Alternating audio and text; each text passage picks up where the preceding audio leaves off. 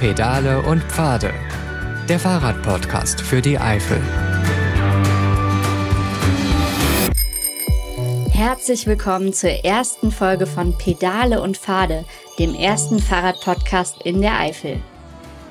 So wie diese Landschaft entstanden ist, das hat Zeit gebraucht. Mhm. Und äh, sich diese Zeit zu nehmen, das ist auch etwas, was wir unseren Gästen mitgeben wollen, denn es ist ein wertvolles Gut und mit ein Bedürfnis, was wir im Urlaub suchen. Die Vulkaneifel ist entstanden durch das Feuer, durch den, den Vulkanismus. Und das ist eben die prägende Story, die uns hier ausmacht, ne? weil ähm, das kann man hier an vielen verschiedenen Stellen erleben oder erfahren in dem Moment, wenn man mit dem Fahrrad unterwegs ist. Und der Vulkanismus ist gerade hier in der Vulkaneifel eben ganz besonders sichtbar. Und dann kommt man so langsam in, die, in diese Nationalparkregion, Nationalpark Eifel.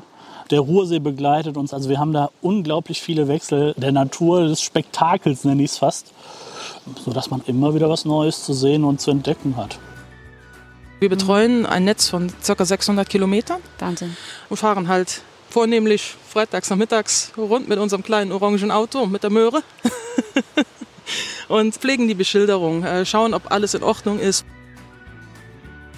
Einen schönen typischen Döppekuchen, so ein Eifler Gericht, dann auch äh, das eine oder andere gute Getränk. Also wenn ich will, ob äh, Äfler Blattschwätzen det, so wie es sich unhiert, äh, das Kind dann im Litzeburschen dann ganz noch.